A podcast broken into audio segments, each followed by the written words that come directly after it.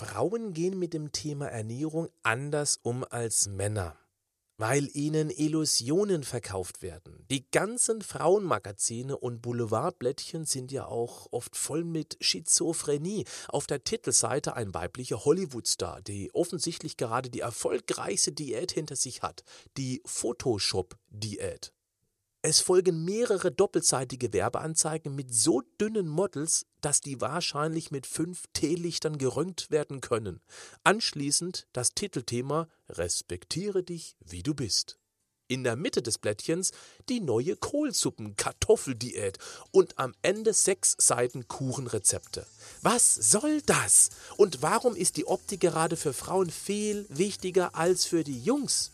Das hat was mit Anerkennung zu tun. Und warum diese früher überlebenswichtig war, das erfährst du jetzt. Das ist der Podcast von Patrick Heitzmann. Schön, dass du mit dabei bist. Anerkennung bedeutete vor Millionen Jahren Sicherheit. Denn wer Anerkennung in seiner Sippe genoss, hatte dort seinen festen Platz. Das war überlebensnotwendig, denn wer aus der Sippe verstoßen wurde, hatte als Einzelkämpfer kaum eine Chance in der rauen Wildnis. Der Wunsch nach Anerkennung ist auch heute noch tief in unsere Genetik imprägniert auch wenn heute unsere sozialen Sicherungssysteme einen Einzelkämpfer auffangen würde. Ja klar, es gibt unzählige Möglichkeiten, heute Anerkennung zu bekommen, aber gerade Frauen wird ja medial rauf und runter vorgelebt, wie wichtig wohl das optische Erscheinungsbild sein soll. Der Erfolgsdruck auf die Mädels ist ja wahnsinnig. Die Medien diktieren uns den idealen Körperbau. Die Städte sind plakatiert mit Models, die Werbung ist ja auch voll mit denen. Die berufstätige Hausfrau, die sich nebenberuflich auch noch voll für ihre Familie einsetzt, steht ständig unbewusst unter dem Erfolgsdruck, sich diesem Ideal zumindest anzunähern. Was für ein unmöglicher Kampf. Diese teuer bezahlten Kleiderstände ernähren sich von den Orangensaft getränkten Wattebällchen und strampeln täglich stundenlang auf dem Stepper. Naja, natürlich nicht alle. Es gibt da auch eine Menge genetische Wunderfiguren. Aber die Vorzeigemädels leben von ihrem Körper. Die haben eine völlig andere Motivation und es gehört zu ihrem Job, sich verdammt nochmal intensiv um ihre Hülle zu kümmern. Sie verkaufen uns diese Illusion.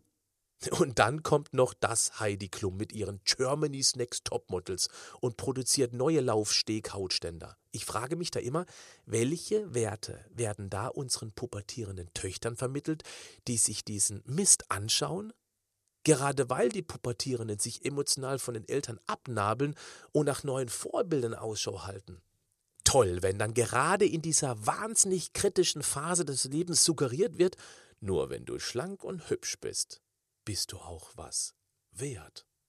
Liebe Mamas und Papas, wenn ihr Töchter habt, die sich das anschauen, setzt euch daneben und sprecht mit ihnen über den Wahnwitz, der da gezeigt wird. Gebt ihnen Selbstsicherheit mit ihrem Körper, den sie gerade entdecken. Die Pubertät ist die wichtigste Zeit, wenn es um ein gesundes Selbstbild geht. Das andere Extrem sind ja wir Männer. Wir gehen mit diesem Thema irgendwie entspannter um. Männer messen ihren Status nicht an der zierlichsten Figur, sondern doch eher am dicksten Auto, dem größten Haus, der teuersten Uhr. Und ganz harte Fälle sind ja überzeugt, drei Bypässe sind doch keine Krankheit, sondern ein Leistungsnachweis. Und Männer haben auch keine Belastungsdepression, sondern ein Burnout. Das wird gesellschaftlich eher akzeptiert. Denn um ausgebrannt zu sein, musst du vorher schon mal richtig gebrannt haben. Und wenn ein Mann sich zu dick fühlt, ja, was macht er? Der hockt sich in die Sauna neben den Dicksten und denkt sich, passt doch bei mir noch. Wenn Männer und Frauen nur ein bisschen voneinander abschauen würden, würde das sicherlich spürbar entspannen. Mein Vorschlag, Männer schauen den nackten Tatsachen mal ins Auge. Also splitterfasernackt vor den Ganzkörperspiegel stellen, alles anspannen, hochspringen und beim Aufkommen genau Hinschauen. Wackelt da was? Äh, primäre Geschlechtsmerkmale mal außen vor. Bleiben Fettpolster unkontrolliert in Bewegung, auch dann noch, nachdem die Klamotten wieder angezogen wurden, dann lautet mein Vorschlag, alles, was alleine tanzt, muss weg. Denn ansonsten besteht die Gefahr, irgendwann unter dem Schneewittchen-Komplex zu leiden. Also der Blick nach unten mit der Erkenntnis, dort hinterm Berg, da wohnt ein Zwerg. Und die Frauen, schaut euch mal in der Nachbarschaft um keine Models mit Topfiguren, künstlich vergrößerten Augen, geglättetem Hautbild, stundenlang aufgepimpter Haarpracht? Na also, entspannt euch und konzentriert euch auf die Stärken, auf die es wirklich ankommt und euren Liebsten wirklich wichtig sind. Sowas wie Nächstenliebe, Familiensinn, Ehrlichkeit, Geradlinigkeit. Humor, um jetzt nur mal ein paar genannt zu haben. Wer sich ganz bewusst von diesen mediengemachten Idealbildern distanziert, sorgt für ein entspanntes Verhältnis zur eigenen Figur. Und das kann dann helfen, Überschusskilos loszuwerden. Und zwar ganz nebenbei, weil wir ruhiger an die Sache rangehen und eben nicht mehr schwachsinnigen Diäten hinterherjagen. Ach ja, und an alle Frauen, wenn wir Männer mal über unsere Frauen sprechen, da kommen dann so Ansagen wie, oh, meine ist wahnsinnig intelligent oder meine ist meine beste Freundin, meine geht so toll mit unseren Kindern um.